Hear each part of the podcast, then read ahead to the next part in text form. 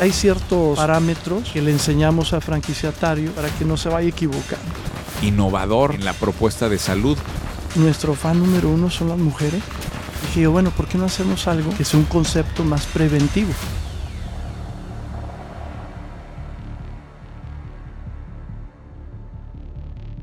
¡Emprendedores! Y estamos de vuelta. ¿Dónde está la oportunidad, Bon? ¿Qué? Como 225, 225 episodios después y tenemos en el estudio a Jorge Campos. Jorge, eh, te esperaba con el look de portero un poquito más, más vivo. Jorge, ¿cómo estás? No Así te creas. Bienvenido, bienvenido así es como acá. me presento siempre. ¿eh? Jorge Campos como el portero. ¿Cómo? Para que no se te olvide, como el portero. Eh, tuve la oportunidad de estar con Jorge en Las Vegas, un gran empresario de California. Y la verdad es que su historia me gustó tanto que lo decidí invitar al podcast. Jorge, primero gracias güey, por hacer el viaje No, no, gracias hasta acá. ti. ¿eh? Eh, te voy a decir algo, grabar en persona es, es muy diferente ¿eh? a estar en. Zoom porque Sí. te da la oportunidad de, de- de- no sé, la, la energía es diferente. güey. Sí, estoy de acuerdo, totalmente. pero gracias por hacer el viaje. Vamos a empezar a hablar mucho de tus negocios, pero quiero empezar hablando de tu historia Sí. y me has platicado un poquito.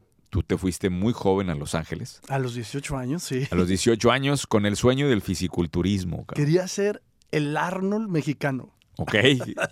¿Y, y, y cómo nos fue con eso? danos, danos un poquito. ¿cómo, o sea, ¿en qué momento surge primero el, el amor por el fisiculturismo? Y luego, ¿cuál era la idea? O sea, que de eso vivieras, era una profesión. Sí, sí, era una profesión totalmente. O sea, era una profesión, la idea era esa, ¿no? Entonces yo empecé a hacer ejercicio de los 13, 14 años y seguía mucho a Arnold, empecé a ver sus películas y todo, me interesó mucho su historia. Este, y dije yo, ¿sabes qué? Yo quiero ser el Arnold mexicano. Entonces en Los Ángeles, en California, en aquel entonces, era la meca del fisiculturismo. Ahorita tú sabes que ya todo cambió, ¿no? O sea, ahorita tú puedes vivir en un pueblito allá en Nebraska, puedes entrenar y todo, pero antes no. Antes tenías que ir a California, o sea, tenías que ir a Los Ángeles. Te entra el sueño de ser fisiculturista y dijiste, me, mudo ya y, y- Sí. y te vas a Gold's Gym, literal, ahí a ver a las estrellas. Acércate un poquito más al favor. Literalmente, literalmente me Ajá. voy este... ¿Cómo eran esos años del 88, güey? Gold's Gym, me imagino que era toda, era un mundo aparte, ¿no? O sea, una realidad que nadie entendía, porque ni siquiera algo era Sí. tan, no era tan mainstream el tema del fisiculturismo. No, no, no, era un niche relativamente muy pequeño, este, muy interesante, pero era un sueño, fíjate, porque toda la gente que veías en el gimnasio, todos llevaban el mismo sueño, todos llevaban el mismo sueño de reventarla como fisiculturismo. Entonces veías gente de Alemania, de Rusia, de todos los países, entrenando ahí, queriendo lograr ese, ese sueño. Ahora ya no. Ahora el ruso entrena ahí en Rusia y no pasa nada. Con las redes sociales se conecta, ¿verdad? Claro. Pero antes no, antes no había esa conexión. O sea, si querías conectarte con el fisiculturismo, tenías que estar en Los Ángeles, de una vuelta de hoja. Oye, ¿y, y qué pasa con el fisiculturismo? O sea, al final no, no terminas, te terminas desencantando de ese tema. Me desencanté inmediatamente, güey, de dos, después de dos años, porque me di cuenta de algo muy interesante, fíjate. En el fisiculturismo, para que te pueda ir bien, tienes que tener cierto tipo de genética. Si no tienes la genética combinado con el esteroide, no, mejor, ¿sabes qué? Mejor no pierdas tu tiempo. Entonces yo a los dos años de estar ahí ya me di cuenta y dije, ah, ¿sabes qué? Es- Esto no, no, no es para mí". diario en aquellas épocas. Diario, güey, sí. Tenía dos trabajos, entrenaba diario y le echaba madre. ganas, sí, sí, sí. Este, Eh, ahora, eh, dos cosas ahí, o sea, primero, eh, esos años de, de- entrenar diario y tener dos trabajos, me imagino que fueron muy formativos a nivel de disciplina, definitivamente. Por eso no me regresé a México, porque cuando eh, ya se me quitó la, el sueño, dije, oye, pero pues llevo una disciplina de comer bien, de levantarme temprano, de entrenar, de trabajar. O sea, esta disciplina me tiene que servir de algo. Esa es una escuela que no puede ser desaprovechada, ¿no? Entonces dije yo, como le vi mucha oportunidad en el mundo de los negocios a Los Ángeles, dije yo, pues que me voy a regresar este, a México, ¿verdad? A mi ciudad donde yo nací, un- una ciudad relativamente pequeña, con este, oportunidades relativamente limitadas. Dije yo, no, pues me quedo acá. Te voy preguntando algunas cosas que me parecen importantes para, para el público. ¿Por qué, ¿Por qué crees que la gente no puede dominar esa, esa disciplina? Mucha gente batalla con eso, ¿eh? con el tema de hacer esa disciplina en la que tú hablas, ¿no? Dijiste, esa disciplina Sí. fue mi escuela. Sí. Yo- 95% de la gente no puede lograr esa disciplina? ¿Qué se lo atribuyes tú? Yo, yo se lo atribuyo al hábito y a la formación que tienes desde niño y a los hábitos, porque a final de cuentas son hábitos, ¿verdad? Son hábitos.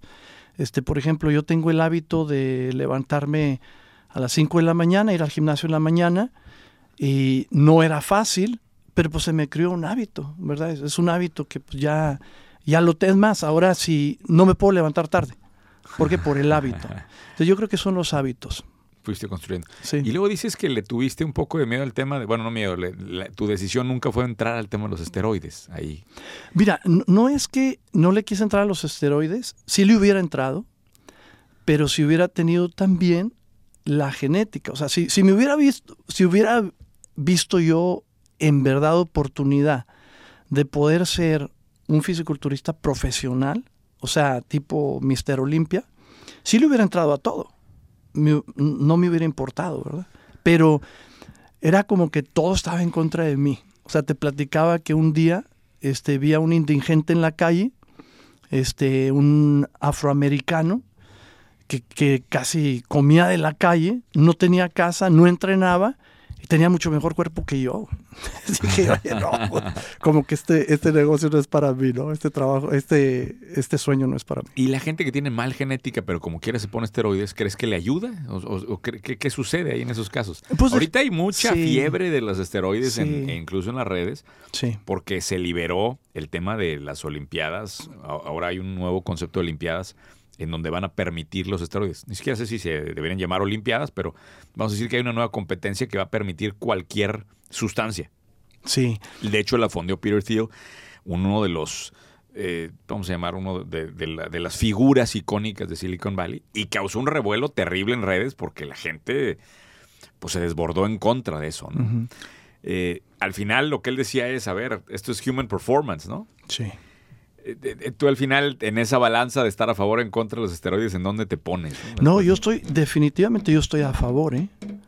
Eh, En lo que no estoy a favor es en el abuso del esteroide. Y en el fisiculturismo, a niveles altos, es exageradamente el abuso. O sea, por ejemplo, una persona que dice, oye, ¿sabes qué? Me siento muy débil o, o ya me duele esto, me duele el otro. Ah, no pasa nada. O sea, ponte testosterona. O sea, tienes 50 años, ponte algo de testosterona y de repente te, te funciona, te vas a sentir mejor, con más energía, te va a ayudar, o sea, puede ser algo muy positivo. El abuso es el que es problemático en el fisiculturismo. A esos niveles, el abuso, o sea, si no abusas, no, no, No lo haces, no avanzas, no avanzas. Que, que me imagino aquellos momentos y me imagino la presión que sentías en ese momento de meterte estos, este, el tema de esteroides, ¿no? O sea, sí, correcto. Además que es muy costoso, ¿eh? hay otra cosa también, que no solo es riesgoso para la salud, sino que también es muy costoso. O sea, te cuesta un dineral. Este, a ese nivel, te estoy hablando de nivel fisiculturismo profesional. sí. Y, y en general hoy muchos de los cuerpos que admiras, todos traen esteroides. Correcto, realmente- correcto. Sí, por ejemplo, tú ves actores, pero pues están muy regulados, este, van con los doctores y se hacen exámenes de sangre. Hay muchos empresarios que quieren estar al 100, ¿no? Entonces, empresarios que de repente 55, 60 años necesitan estar al 100, despiertos, activos, con ah, la energía hasta el tope. Este, pues, esteroides te puede ayudar, definitivamente. Este, el abuso es el problema. Terminas, eh, bueno, termina este ciclo de tu vida del, del fisiculturismo y dices, este, no me regreso a México. Esa decisión me imagino que te costó en su momento, ¿no? No me, el no, no me regreso a México Sí. y te decides quedar en Estados Unidos. Me decido quedar en Estados Unidos porque vi la oportunidad. Entonces dije yo, bueno, si la disciplina la enfoco en los negocios, pues la puedo reventar, ¿no? Entonces eso es lo que hice. Y me metí al negocio de bienes raíces. Entonces me metí al negocio de bienes raíces. Este, tengo ya más de 25 años en ese negocio. Y me enfoqué al principio hacia lo que es ventas, uno a uno. Este, después me enfoqué en lo que son las inversiones. ¿En latinos o en general el mercado En general, americano? en O sea, nunca tuviste el enfoque de latinos. Eh, bueno, el enfoque sí era la gente latino porque es mi primer idioma, pero ahora sí, pues como quien dice, ¿no? Lo que, lo que caiga. O sea, u- manejo muy bien el inglés, Entonces el mercado anglosajón eh, lo manejo también muy Y bien. te tocó la explosión de Los Ángeles, que ha tenido un boom. Digo, ya Los Ángeles, ¿cuántas ciudades no son más bien pegadas? ¿No es una zona conurbada Sí. que... Son cinco condados, fíjate, y curiosamente, no sé si sabías, me imagino que sí, pero esos cinco condados del sur de California tienen más poder de compra que todo México. ¿eh? Chécate ese dato, interesante. Por eso te preguntaba, te preguntaba que si eh, controlas California. eh, es- Tenemos que meternos. ¿eh? Sí, sí, sí, es, es- es un, es, un, y es un gran dato ese. Oh, De hecho, eh, yo había escuchado que California solo es la quinta economía del mundo, ¿no? Es un dato así, Exactamente. o sea, sí, sí, es brutal. Y ahorita que. San Diego es la ciudad más cara de Estados Unidos, bueno, andan, andan on fire. ¿no? exactamente. California definitivamente se cuece aparte. Sí, Sí, se cuece Sí. aparte. Antes de hablar del tema de, de real estate, que si nos da tiempo le dedicaremos algo, me gustaría hablar del negocio este que te, que te ha tocado desarrollar, sí. ¿no? porque me parece un concepto fresco y que, y que además querías conectarte con más gente de otras partes de Estados Unidos, que me parece interesante. Platícame de este negocio de Movita, ¿no? Sí. Eh, ¿Cómo nace? ¿Cómo nace Movita? Mira, nace con una idea de que una de las cosas que nosotros siempre nos hemos dado cuenta, o sea, mi socio y yo, es de que cuando tú vas al médico porque ya de plano, de plano estás mal de salud, cáncer o cosas por el estilo, el médico normalmente te dice, sabes que tienes que cambiar tu dieta, ¿no? Entonces dije yo, bueno, ¿por qué no hacemos algo que sea un concepto más preventivo? O sea, ¿para qué esperarte a que tengas el cáncer? ¿no? ¿Para qué esperarte a que ya tengas este diabetes? Entonces, eh, sacamos un concepto de comida rápida enfocada a la salud. Le nombramos Movita, Mo más Vita, vida, ¿no? Más vida. El concepto es que cuando tú entras a la tienda, sales de la tienda más saludable, con más vida. Ok. Este, nos enfocamos en productos eh, como eh, jugos, smoothies, ah, los bowls azaí, los de Acaí. Este, y ese es el concepto en general, fíjate. ¿Y es más de desayunos? ¿Es, es, digamos, más de la mañana o es un concepto de, No, de no, full- es un concepto de todo el día, ¿no? O sea, eh, un jugo te lo tomas en la mañana, en la tarde, un smoothie, un acai bowl, es de todo el día. Sí. Eh, Y fíjate, interesante, disculpa que te interrumpa, Sí. pero interesante.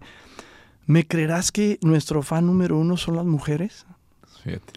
Las mujeres porque las mujeres se, se, se mantienen, ¿eh? O sea, las mujeres este, les gusta estar en forma, se les gusta tener la piel bien, o sea, se cuidan mucho las mujeres. Y sé que han tenido un, un proceso de crecimiento muy rápido y, y es de, de aplaudirse, pero cuando abre la primera tienda, o sea, quiero que me lleves un poco en el recorrido. Sí. En la primera tienda, ¿qué, qué fue el, eh, ¿cuáles fueron los aprendizajes? ¿En qué falló el modelo al inicio? O sea, ¿cómo era el inicio? ¿no? ¿Dó- Más, ¿dónde fue la primera tienda de entrada? Mira, la primera tienda fue en una eh, ciudad que se llama Downey, Downey, California.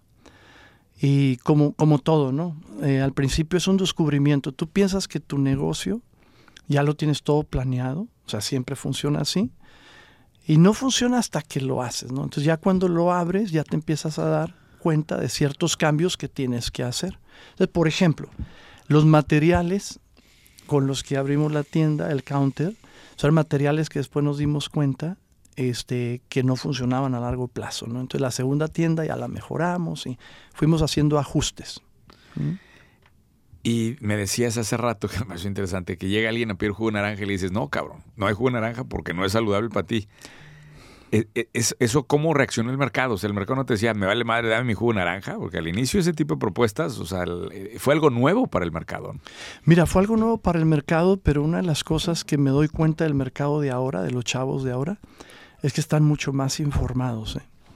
Entonces, este, ya Y entienden. de hecho la salud es más prioritaria que el- que el- Exactamente. para el Z que para el millennial. Correcto, correcto. Entonces, la gente sí lo entiende, porque si yo te digo, oye, ¿sabes qué? No, un jugo de naranja no, porque tiene mucho azúcar, este, mejor te voy a dar un jugo de naranja, pero le voy a incluir la pulpa y nomás lo vamos a usar como base, lo voy a mezclar con otro tipo de, de- verduras o frutas, zanahoria, te puedo dar un, jugo de zanahoria con naranja. Entonces la gente después lo empezó a entender, ah, oye, de veras. Entonces prácticamente nosotros te protegemos hasta de ti mismo.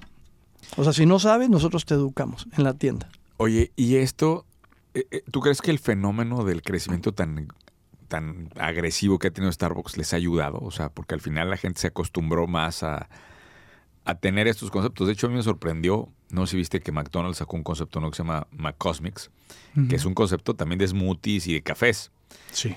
¿Crees que el fenómeno de Starbucks esté cobijando muchos otros conceptos que, que están avanzando, digamos? Sí, definitivamente, porque te dan la publicidad, ¿no? Es una de las cosas que nos ha ayudado a nosotros mucho, es la publicidad. Mira, curiosamente, eh, lo que a nosotros nos ha ayudado mucho en el crecimiento fue la pandemia.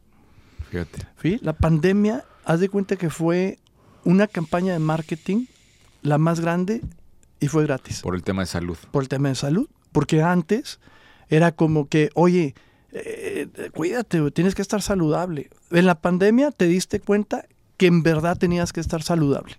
O sea, era como que, oh, ¿sabes qué? No, ya y aún y cuando la gente no estaba en la calle, las ventas para ustedes fueron mejor. Fueron un hitazo.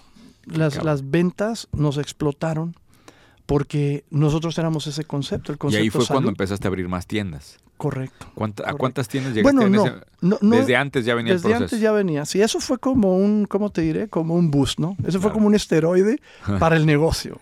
Pero no necesariamente fue eso lo que nos hizo aumentar más tiendas, no, pero nos dio un boost, Y definitivamente. llegaste de cero a, eh, bueno, de una a 13 sucursales a nivel corporativo, todas en California, me imagino. Todas en California, correcto. Y luego de ahí, este, eh, nos aprobamos el, el concepto de la franquicia y hemos empezado a franquiciar ya. Eh, tenemos... Déjame, déjame Sí, te detengo ahí porque Sí. mucha gente no va a entender este proceso. Tú tuviste que pedir una autorización en el, en el gobierno americano para poder franquiciar. Oh, sí, definitivamente. Da ese detalle porque mucha gente ni siquiera conoce de este concepto. Sí, lo que pasa es que, mira, el concepto franquicia eh, en Estados Unidos se ve como un fondo de inversión y está regulado. Sí, porque estás tomando dinero al final de alguien que dice, le estoy apostando a este negocio. Sí, es que le estás apostando a tu marca. Es como que tú estás invirtiendo en mi marca, ¿verdad? Es un fondo de inversión en mi marca. Entonces, tiene muchísimas regulaciones. O sea, está regulada por el Federal Trade Commission. Entonces, ellos son los que te dan la aprobación. Y tienen que asegurarse que tu concepto es real, que tu concepto es este un concepto fuerte. ¿Y qué más te piden? ¿Qué más se entrega para que te den esa autorización? ¿Son carpetas de operaciones? Todo, o sea, todo el manual de... de- Los números, por ejemplo, los estados financieros, este, te piden este, una bola de cosas este, que tienen mucho que ver con la solidez del negocio, ¿verdad? O sea, lo que no quieren es que al año vayas a quebrar, ¿no? O que no tengas buenos sistemas de entrenamiento, porque es como que, ok, bueno, alguien te compra una franquicia, pero pues, ¿cómo lo vas a entrenar? ¿Cómo te vas a asegurar que tienes el apoyo para el franquiciatario para que pueda salir adelante? Todas las franquicias que se anuncian en Estados Unidos corren este proceso. Sí, Así. correcto, Y correcto. tienen que, te- al final tienes un, una- un estándar de la FTC de que aquí está mi sello de aprobación de franquicia. Correcto. Fíjate que por eso yo- hemos hablado mucho en este canal mío del tema de licenciamiento. Licenciamiento no llega a ese nivel de... No lo requiere, vamos a decir, no requiere la certificación del FTC porque hay una colaboración entre las empresas, ¿no? Cuando están participando. Correcto. Pero acá me parece que tienes un, un grado adicional. ¿A ti te ayuda alguien, te ayuda un consultor para brincar ese proceso de, de- de aprobación? O, o Sí, sea, o sea, sí. Digo, fue un proceso que te toma, eh, ahora sí que bastante dinero, un abogado, este, y te toma tiempo. O sea, es un proceso que te puede tardar este, más de un año en las Ah, aprobaciones. más de un año. Sí, sí, sí. Es un proceso complejo Y un, y un par de milloncitos de dólares, ¿o qué? y un par de... Exactamente. Terminas y ahora sí, dale para adelante. Ese es el camino. Y ustedes deciden crecer más vía franquicias que crecer más con sucursales propias. O sea, llegaron a, a Correcto. 13 en total, ¿verdad? Correcto, Es correcto. correcto. Y empiezas a buscar las franquicias. ¿En, en qué mes salió la autorización de, o qué, año nació, salió la autorización de franquicia? Si no me equivoco, fue el año pasado. Ok, Sí, o sea, fue reciente esto. Fue reciente, sí. Y en un año llegas a más sucursales ya en franquicia que las que tienes a nivel personal. Correcto. Y eso Está habla de- de lo que siempre has comentado tú, ¿no? De los pasos exponenciales. Este es como que con esta estrategia, ahora tenemos más tiendas en franquicia en cuestión de ocho meses. A Qué- qué, de 10 increíble, años, las 13 tiendas, correcto. 17 franquicias al día de hoy colocadas. Eh, aproximadamente. Aproximadamente, sí. vamos a decir entre 17 y 20. Y luego aparte las que vienen de este podcast, ¿no? Entonces se, van a- se va a venir este... Se va a venir. se va a venir una buena oleada. ¿Qué, qué es lo que le dices al, al- al franquiciatario? O sea, De entrada, tú estás buscando franquiciatarios en todos Estados Unidos. ¿Ahorita qué están buscando? En todo Estados Unidos Sí. y ahorita precisamente estamos en pláticas para entrar acá en México. Ah, mira, también Sí. en México. Sí. Ok. Y en Estados Unidos, ¿qué es lo que le ofreces al franquiciatario? O sea, dame el, el- el pitch de 30 segundos. ¿Por qué meterme un negocio retail de este tipo? Mira, ¿sabes que hay un documento que se llama el FDD? Entonces ahí vienen todas las reglas. Ahí tienen todos los números, pero estás exigido, o sea, por, por, el, por el sistema este del Federal Trade Commission, de enseñar esa documentación. Y esa documentación se actualiza todos los años. Entonces ahí vienen todos los detalles. O sea, si tú eres una persona que está interesada, yo te mando ese documento y ahí tienes todo, todo, todo, todo, para ver si es un negocio que te conviene o no. Ahí vienen números, ahí vienen tiendas, ahí vienen estados financieros, o sea, ahí viene No toda sé la qué tanto podemos hablar, pero más o menos cuánto vende una sucursal de estas este, al año, en una buena sucursal de estas. En promedio, entre 1.2 1.4 millones al año. Ay, cabrón. Sí. Muy bien, En güey. Muy bien. ¿Y tú crees que este fenómeno es replicable en todo Estados Unidos, independiente? O sea, ¿hay alguna especificación del tamaño de ciudad o de...? Fíjate que no hay ciertas especificaciones que nosotros hacemos recomendaciones, pero son ya eh, más, este, más específicas, ¿no? O sea, por ejemplo, la locación. O sea, las tres cosas más importantes de un negocio como este Sí. es locación, operación y el concepto. Entonces, el concepto ya lo tenemos, pero la operación y la locación dependen mucho de ti. O sea, porque pues, puedes tener un excelente concepto, pero puede ser que la locación sea la equivocada.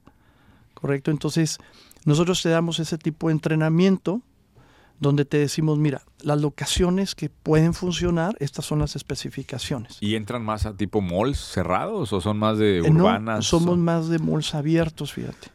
¿sí? Donde normalmente estás anclado, donde haya tráfico, donde la población sea densa, donde haya densidad de población, que sea un este tipo shopping center, donde haya estacionamiento, donde esté anclado por un supermercado. ¿Por qué? Porque el supermercado pues, abre desde las 7 de la mañana y cierra a las 11 de la noche. Entonces siempre hay flujo, tráfico de gente que va al supermercado. Entonces ahí tienes una tienda cerca de Movita y ahí llegas, ¿no?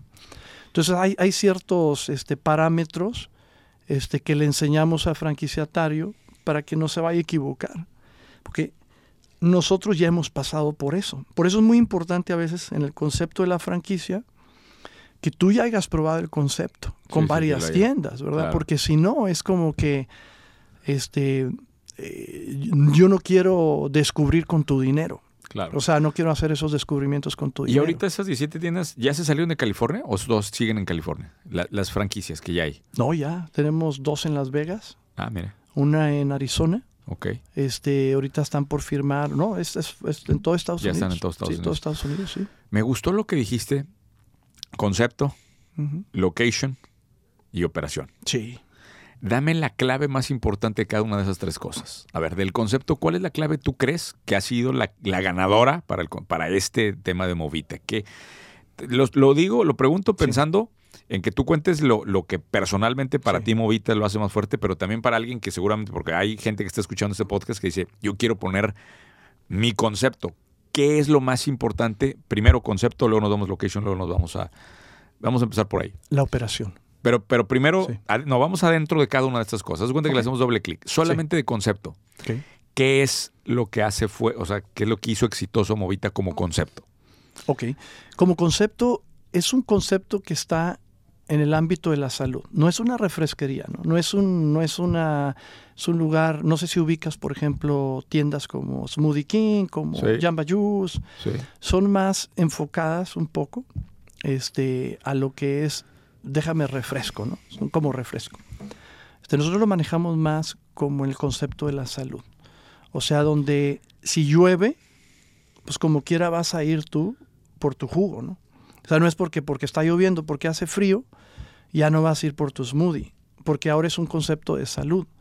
Es como, por ejemplo, el gimnasio. Pero entonces lo que dirías del, del concepto de Movita es que fue innovador en la propuesta de salud para el tema de smoothies. y para el tema. E- Ese sería la, la, Correcto. la receta. correcto. Entonces, estamos buscando un concepto que sea innovador en la categoría. Sí. Y, y- y que sea rico, ¿eh? Porque mira, también aquí hay un, hay un factor, ¿no? O sea, Y yo te puedo decir cómo tomarte un jugo saludable, pero no te va a gustar. Porque te voy a decir, oye, ponle pepino, espinacas y este, orégano y la chota, o sea, sabe horrible, cabrón. Sí, de ¿Sí hecho, me, en alguna me, me pusieron este, ¿cómo se llaman las gotas estas que pican y esas pinches? Me daban los Sí. jugos con esa madre y yo decía, Sí, o sea, entonces aquí lo que se logró fue un concepto que fuera saludable, pero que le gustara al chavo de 14 años. Porque eso está cabrón. ¿verdad? O sea, a lo mejor a un chavo de 14 años te va a decir, no, yo no voy a tomar eso, ¿no? yo me voy a tomar un smoothie. Oye, y en operación, vámonos al siguiente tema. En operación, ¿qué es lo más importante? Mira, Hablando específico de operación. Sí. En Estados Unidos, el costo del empleado, el costo de operación es altísimo. Entonces, una de las cosas que te hace triunfar en ese tipo de negocios es que tú lo operes. O sea, que tengas lo que le llaman el owner operator, ¿verdad? ¿Por qué? Porque el dueño, como dice, ¿no? A ojo de a ojo del amo engorda el caballo. O sea, el dueño este, va a asegurarse que no haya desperdicio, va a asegurarse que el cliente se le atienda de la manera correcta. Entonces el concepto es que tú lo operes. O sea, que la persona que va a invertir lo opere. Y ahorita tienes los 17 que están así, son owner operators. Owner operators, correcto. No hay, na- ni- no hay ninguno que no tenga, que no esté operando. No. Entonces eso este, te puede ayudar mucho este, en el triunfo de tu tienda. Porque pues tú estás al tanto, ¿no? Tú estás al tanto. Ese es un gran atajo en Estados Unidos porque te quita un sueldo de un manager que sería costosísimo y los Correcto. números te los mejora bastante. Correcto. Y no sé si sepas, por ejemplo, en California... ¿Cuántos de- empleados hay por sucursal en esta cosa? ¿Son dos, tres? Sabes que depende mucho de las ventas. Sí. Lo controlas mucho con el número de ventas. Pero una sucursal promedio, tres empleados, cuatro empleados. Por turno, eh, de dos a tres empleados. Ok. Por turno. Y son dos turnos normalmente. Y son dos turnos. Correcto. Correcto. O sea, tienes seis empleados en total, digamos, en, el, en una Exactamente. grande. ¿Sí? Entonces, si tú lo operas, pues un operador de repente hace el trabajo de dos empleados de dos chavitos de 20 años. Si tú lo operas. Y pues no te va a importar trabajar 12 horas. Fíjate que el caso me llama la atención que me dices esto porque en, le- en la evaluación del modelo Chick-fil-A, estuve haciendo una investigación de este tema de franquicias hace tiempo y Chick-fil-A es de los que menos pide de entrada por su curso, por franquicia. No sé si tú sabías esto. La, la franquicia más barata, entre comillas, es la de Chick-fil-A, porque ellos ponen parte del capital, pero ellos te piden que seas operador de la sucursal. Definitivamente sí. Entonces, lo que estoy en- eh, leyendo entre líneas acá es que, dada la escasez de talento en Estados Unidos ahorita, para que un negocio funcione, requiere que el dueño esté metido. Correcto. Correcto. Que se contradice un poco con la intención de querer comprar una franquicia, ¿no? Porque la gente que compra franquicia a veces dice, voy a comprar y no hago nada. Y generan dinero. Y creo que hay que, hay que desmentir ese. eh, hay- hay que trabajar una franquicia también. O sea, La, la tienes que trabajar. Ahora, digo, obviamente, bien operada, pues tú la puedes operar muy bien con alguien más, pero normalmente eso te funciona cuando ya estás hablando de tres, cuatro, cinco franquicias, ¿no? Entonces nuestra idea es esa, que te vaya bien y apoyarte a que de repente abras dos, tres, cuatro tiendas más y ya las tienes que operar, la tienes que operar con alguien más. y ya pones un manager que Y maneja ya pones las un tres manager, sucursales. pero ya los márgenes, pues ya te da para pagar un manager, un buen manager. Entonces, a final de cuentas, el manager tiene que ser un muy buen operador. Entonces, to- todo cae en la operación, ¿no? Todo es de la operación. Entonces, concepto, operación y la locación. Puedes tener muy buen concepto, puedes tener muy buena operación, pero si estás en el lugar incorrecto, no te va a funcionar, ¿eh? O no te va a funcionar tan bien como te podría funcionar. y ustedes ayu- ayudan a revisar las, las locations que les mandan los franquiciatarios, o sea, la escogen en conjunto, vamos a la decir. escogemos en conjunto para que no te equivoques, porque a veces el franquiciatario se emociona, ¿no? Dice, oye, ah, pues, sabes que yo quiero abrirla a dos cuadras de mi casa. Claro, eso te iba a decir Sí, justo, de claro. que lo quieren al lado de su casa. Sí, o sea, oye, no, espérate, no, es que tú vives donde la densidad de población no, no es muy baja o, o no, es, no es la locación No es la correcta, No es la correcta. Entonces nosotros te educamos en ese tema. Este, inclusive hay una serie, o sea, nosotros contamos con, le llamamos un este, Movita University, donde te damos un entrenamiento antes de abrir tu tienda. O sea, es un entrenamiento desde la A a la Z. Lo tenemos en videos, lo tenemos este, de uno a uno, te certificamos. O sea, si no pasas por esa certificación de entrenamiento, no abres tu tienda. O sea, no la puedes abrir. Porque tenemos que asegurarnos que te vaya a ir bien. O sea, porque a final de cuentas, nosotros no podemos crecer ni podemos hacer dinero si a ti no te va bien. Entonces nuestro enfoque es el franquiciatario. Oye, ¿cuántas movitas caben en Estados Unidos? O sea, ¿de cuánto están pensando eh, a nivel de franquicias? Fíjate, es una muy buena pregunta. Fácil, fácil. Arriba de mil en Estados Unidos. Sí, de hecho, hay una gráfica que, a ver si la, agregamos en este podcast, de la cantidad de, puntos de venta que tienen y, la verdad es que para que empieces a figurar dentro de como las marcas principales, estás hablando de, de, 500 puntos para arriba. Sí, sí. Mil puntos empiezas a hablar de las, de las marcas que conocemos. Mucha gente habla tranquilamente de las de las hamburguesas, de las estas de Starbucks. Creo que Starbucks tiene una cosa y son 5 o 10. O sea, son miles de sucursales. Que eso me deja pensando, ya cuando entras en este tren de crecimiento, se pone muy interesante el negocio. Sí, sí. Porque ya estás hablando de un negocio de mil sucursales, de a millón de dólares por sucursal en venta promedio ya estaréis hablando de un billion dollar business. Sí. Que esa es la aspiración de ustedes. Es la aspiración. Inclusive el lunes, este lunes, tengo una reunión con eh, la familia Torrado, este, que manejan las franquicias máster acá, las más grandes, las marcas más grandes, aquí en México. Entonces tenemos esas, esas pláticas. Y estos güeyes te van a querer pedir el concepto para todo México. Digo, ojalá, ¿no? Esa es la idea. Es la idea. Oye, y en, en Estados Unidos, este, digo, ahorita me sorprendió que tú decías, voy a, estamos hablando de un negocio de 100 millones de dólares. Me lo dijiste con una tranquilidad, güey, que, que sorprende, güey. O sea, ¿sabes qué? Fíjate que yo, yo volteo y veo un pinche local. A mí no me gustan los negocios locales, te lo, te lo, te lo digo, me cuestan mucho, güey, entender, o sea, porque veo los retos de escalabilidad. Claro, ya con este modelo que platicas de franquicias es otra historia, pero me lo dices tan tranquilo. Ay, pues esto es un negocio de 100 millones de dólares. Eh, muchos fenómenos ahí, pero dime un poquito más, ¿por qué lo ves tan claro como que este es un negocio de cientos de millones de dólares de facturación? Lo que pasa es que, mira, modestia aparte, eh, yo hago mucha lana en las inversiones de bienes raíces. Entonces, poco a poco te acostumbras a números más altos, ¿no? Entonces, cuando yo vi ese concepto, era, ¿sabes qué? Si no va a estar mínimo arriba de 100 millones de dólares, pues mejor no me meto, a otra cosa. ¿no? Y lo volteaste a ver, porque originalmente era una idea y un local. Al final, cuando se materializó, era un local. Era un local, Y tú volteabas a ver el localito sí. y decías, este es, este es el negocio de 100 millones de dólares. Sí. Eh, Mira, mi socio es un genio, cabrón. Es un genio. Yo le, yo le digo, oye, tú eres el Steve Jobs mexicano, cabrón.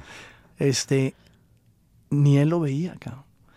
O sea, le digo, ¿sabes qué? Eh, tú eres un genio, necesitas verlo. Dijo, yo necesito un, socio que lo vea, porque si tú lo ves y me convences a mí, entonces yo, yo la reviento. y ahorita, o sea, ahorita lo cree él más que yo. O sea, él ya, él ya, dice 100 millones, no, 100 millones no. O sea, esto va a ser más alto. Ah, soy que a todo dar. Ya lo convencí. y, y, sabes que los dos son mexicanos, ¿verdad? Sí, él es de Michoacán, yo soy originario de Coahuila. Eh, lo, que me encanta es dos mexicanos creando conceptos para el mercado americano, triunfando en el mercado americano, este, y, y, obviamente, y declarando así, a ver, son negocios de cientos de millones de dólares, que pudiera ser cualquier otro mexicano, ¿estás de acuerdo? No, definitivamente. No, ahí en Los Ángeles, digo, en todo Estados Unidos, digo, hay mexicanos muy, pero muy, muy exitosos, muy exitosos. Yo inclusive estoy en un grupo de empresarios mexicanos que todos son muy exitosos.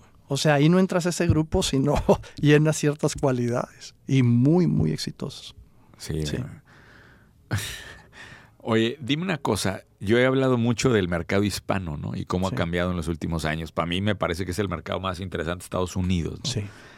Tú que estás allá y que tienes estas conexiones con, con los empresarios latinos de allá, ¿qué ha cambiado en el mundo latino de Estados Unidos que te tocó ver primero de los noventas y ahora de los 2020, ¿no? Porque yo lo veo que hoy, eh, o sea, los conceptos latinos y el mercado latino ya pinta mucho más, ¿no? Sí. ¿Cómo lo ves hoy el, mercado latino de allá? Mira, hoy lo veo mucho más fuerte que cuando yo llegué a Estados Unidos en el 88, mucho más fuerte, pero lo interesante es que lo veo más fuerte todavía en el futuro. O sea, va a ser una, ¿cómo te diré? Va a ser un, este, una reacción este, que se va a ir este, duplicando y duplicando y duplicando.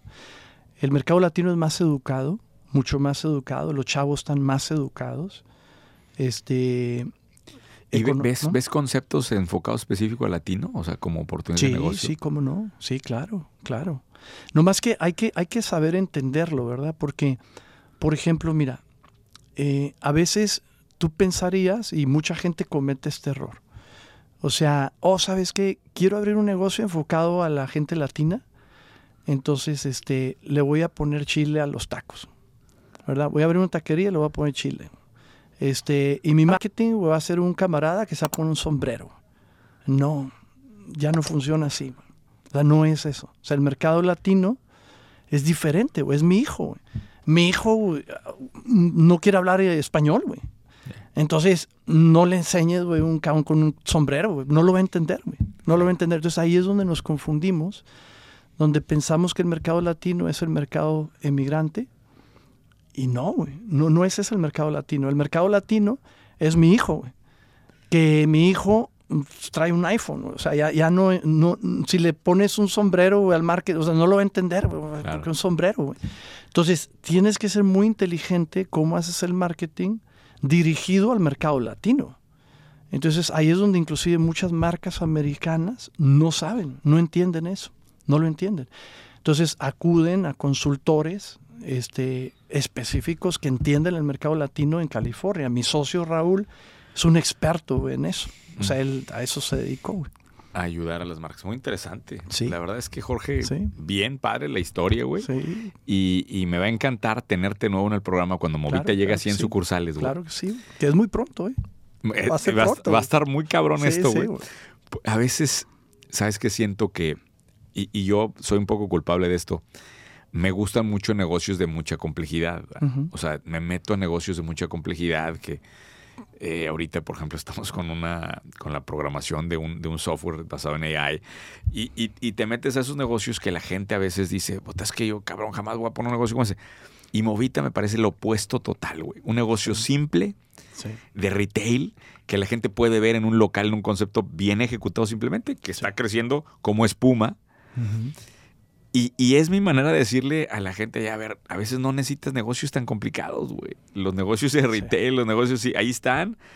Y están llegando a esta escala que me parece verdaderamente sorprendente, Jorge. O sea, Sí, 100 no, millones de dólares Sí. con esto, güey. Te felicito. Sí. Y esperamos verte acá de regreso con 100 Claro que sucursales, güey, a que claro la historia. Sí, sí. Oye, Jorge, eh, ¿dónde te pueden encontrar? güey? Yo sé que hay gente que, eh, para muchas cosas, ¿eh? me gustaría, sí. eh, eh, si alguien quiere hacer un concepto en Estados Unidos, ¿lo apoyarías? ¿Los Sí, ayudarías? Definitivamente, Sí. claro. ¿Cómo te pueden encontrar? ¿Dónde eh, te localizan? ¿A través de qué red prefieres? ¿Quieres dar un correo, lo que quieras? Sí, Para alguien que quiera ya sea una franquicia, Movita, sí. o que te quiera buscar para que lo apoyes con algo. Sí, Mira, si me quieren ubicar a mí, a mí personalmente, Jorge Campos CEO, CEO, en Instagram. ¿Ok? Estoy así bajo Jorge Campos CEO. Jorge en- Campos en- CEO. En, Instagram. Ah, bien, está bueno el sí, handle. sí. En, este, en cuestión de Movita, Movita Juice Bar, este punto com, y ahí te lleva la parte de la franquicia. Ahí tenemos una persona que está dedicada a eso este, y te atiende este, con todas tus preguntas y todo. Entonces, Movita Juice Bar o Jorge Campos CEO. Jorge Campos CEO en Instagram para que le vayan a mandar mensaje. Jorge, Jorge, gracias, güey. No, no, gracias ti, Este, Carlos, y gracias felicidades, güey. Felicidades, gracias. concepto mexicano triunfando en Estados Unidos, Sí. güey. Cientos de millones de dólares en facturación. Este, enhorabuena. Nos vemos pronto entonces. gracias. Gracias.